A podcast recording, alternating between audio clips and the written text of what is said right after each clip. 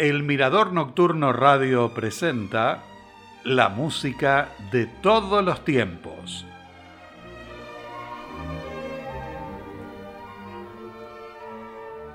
Hola, bienvenidos al segundo programa con obras de Fanny Mendelssohn. A partir de 1831 se hizo cargo de las tertulias musicales dominicales en la casa de la familia en Berlín, que era el centro de reunión de las personalidades de la cultura y de la música. En abril de 1847, como regalo para el 36 cumpleaños de Rebeca, su hermana menor, escribió el trío para piano en re menor opus 11, el último trabajo importante de su producción, y lo estrenó en uno de esos encuentros. En una entrada de su diario comentó que el trabajo en el trío me había puesto a prueba. Recordamos que Fanny Mendelssohn falleció prematuramente pocas semanas después. La editorial Breitkopf y Hertel de Leipzig publicó la obra en 1850. Iniciamos musicalmente el programa con el trío para piano en re menor, opus 11 de Fanny Mendelssohn, en la interpretación del trío Dvorak de Múnich.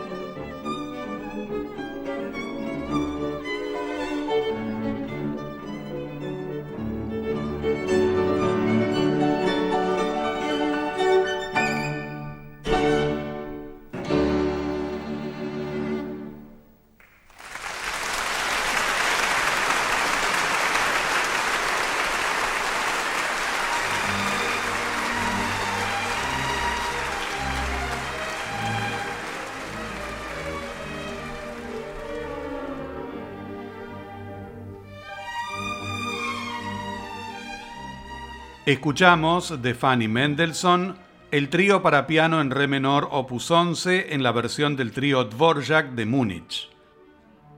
En 1846, a pesar de la continua ambivalencia de su familia hacia sus ambiciones musicales, Fanny publicó una colección de seis líder como su opus 1. Los títulos son Schwanenlied, canción del cisne, sobre un poema de Heinrich Heine. Wanderlied, Canción del Caminante, poema de Johann Wolfgang von Goethe. Warum sind denn die Rosen so blass? ¿Por qué las rosas están tan pálidas? Poema de Heinrich Heine. Mayenlied, Canción de Mayo, poema de Joseph von Eichendorff.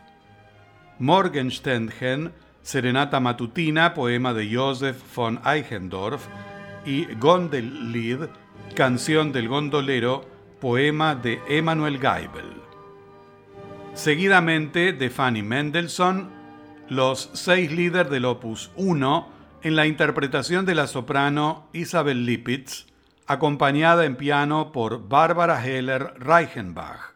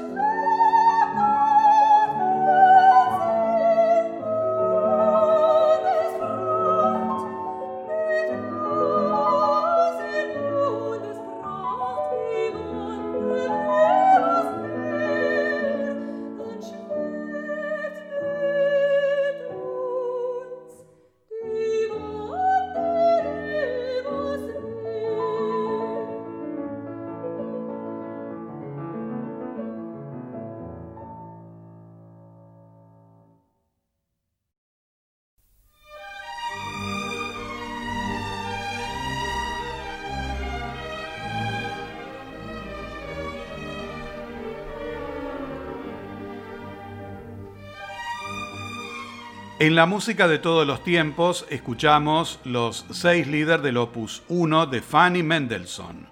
Los títulos Schwanenlied, canción del cisne, Wanderlied, canción del caminante, Warum sind denn die Rosen so blass? ¿Por qué las rosas están tan pálidas? Mayenlied, canción de mayo, Morgensternchen, serenata matutina y Gondellied, Canción del Gondolero en la versión de Isabel Lipitz, soprano, acompañada en piano por Bárbara Heller Reichenbach. Continuamos con el programa, ahora con la sonata para piano en sol menor en la interpretación de Anna Shellest.